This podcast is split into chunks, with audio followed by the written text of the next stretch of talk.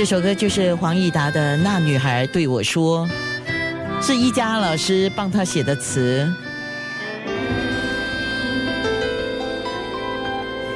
那近年来，易家老师是在中国大陆，你是觉得那个市场能够给你营养，对吗？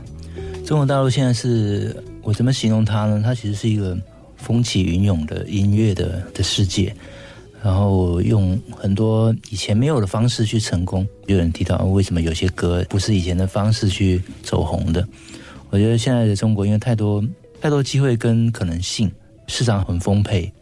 所以各种形态都有各种形态成功的可能，像秒拍，他们可能有很多方式用短视频。现在大家都在研究到底短视频跟 MV 到底哪一个能够立刻打动人心。其实很多事情都在慢慢改变，我觉得一点都不奇怪。就像当年我们会很遗憾，就是突然从一个 CD 时代跳到 MP3，但那个时代来的时候，它就是一个趋势。所以很多事情在改变，但有一件事是没变，就是。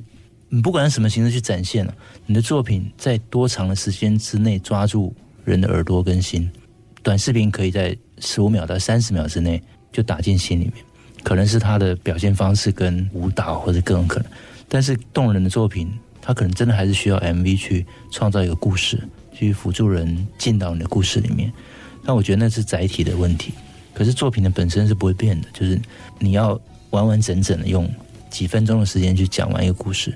是大家共同经历的，或是曾经为某些事情伤心流泪的结论呢？我觉得我们在做词的方式，就是这个领域里面是要不断的截取这些新的方式跟营养，去创造新的可能。那些人，那些事，等一下会说到林俊杰的修炼爱情。十二点三十分的时候，哎。你知道易家豪老师也给梅艳芳写过歌吗？